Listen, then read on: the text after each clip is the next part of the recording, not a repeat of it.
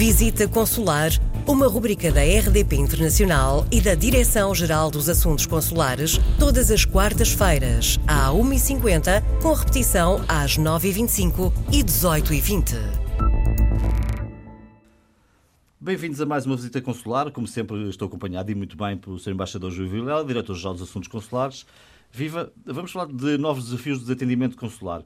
Temos uh, projetos seguramente para aplicar nos próximos tempos que passarão muito por um mundo mais digital, imagino eu, mas dirá.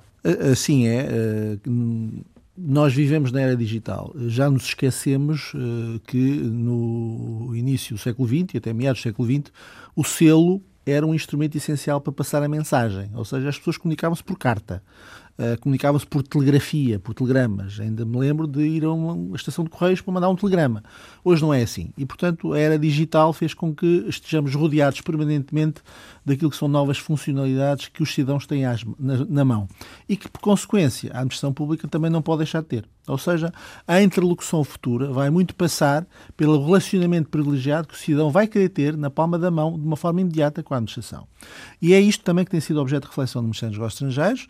Eh, o Sr. Ministro, eh, por sua iniciativa, criou um grupo de trabalho eh, que concluiu os seus as suas tarefas há muito pouco tempo, um grupo de trabalho envolvendo seis ministérios, e aquilo que se vai eh, tentar projetar no futuro é a criação de novas formas de interlocução com os nossos utentes nos serviços externos, eh, novas formas de aproximação da administração pública aos cidadãos portugueses residentes no estrangeiro. É preciso ter em conta que os 15 milhões de portugueses e lusodescendentes, todos eles são utentes da administração pública em Portugal. E é importante que a administração pública de Portugal olhe para eles como uh, eh, 15 milhões e não como os 10 uhum. que vivem em território nacional. Uh, isto vai implicar uh, um esforço de modernização tecnológica, vai implicar a criação de serviços online para os portugueses no estrangeiro, vai permitir aos portugueses verificarem o seu estado uh, de registro consular, de pedir atos consulares por via eletrónica, de fazer os pagamentos correspondentes por via eletrónica, de ter uma introdução direta com o seu gestor consular, que vai passar a existir também, e significa, portanto, que nós vamos modernizar os serviços de atendimento ao público, quer pela via tecnológica, quer pela via do contacto pessoal. E quando eu falo do contacto pessoal, falo fundamentalmente da grande eh, mais-valia que poderá haver naquilo que eh, constitui hoje em dia já um bom exemplo de partilha de esforços na administração pública e que serve bem aos portugueses, que são os centros de atendimento consular. Hum.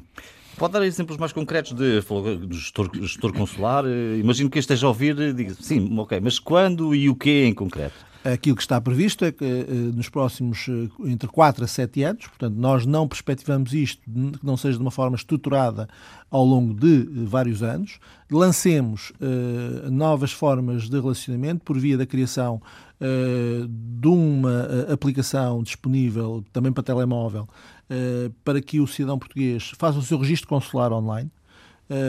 Consulte o seu registro consular online, como hoje em dia consulta os dados do seu cartão cidadão online, proceda à solicitação de dados consulares por via eletrónica, uh, tenha ao fim e ao cabo alguém que cuide do seu dossiê, e por isso chamamos gestor consular, isto é, que tal como nós temos um gestor de conta no banco, passamos a ter um gestor consular da nossa uhum. vida consular, uh, permite-se já hoje que qualquer português inscrito no estrangeiro Uh, possa aceder, uh, isto é, não, seja, não esteja obrigado a fazer inscrições cada vez que muda de domicílio, isto é, se mudar da França para a Espanha, já não precisa de se registrar porque já existe a inscrição consular única, eh, que foi criada uh, no decurso do programa do governo anterior e que já está uh, a, a, ser aplicada e em funcionamento em vários postos consulares, que vai ser estendida a toda a rede consular em 2020 e, portanto, de uma forma progressiva vão indo ser introduzidas melhorias no sistema uhum. de atendimento dos serviços junto dos seus Se tivesse que identificar um ponto mais crítico que tem que ser resolvido, qual, qual diria que é? Os pontos críticos são uh, também eles muito próximos daquilo que hoje em território nacional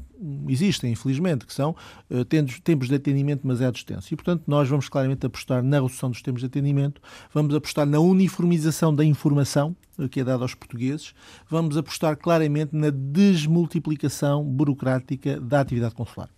Visita Consular regressa na próxima semana, à mesma hora. Se tem sugestões ou dúvidas, contacte-nos para visitaconsular.rdpinternacional.pt Coloque as suas questões através do mail visitaconsular.rtp.pt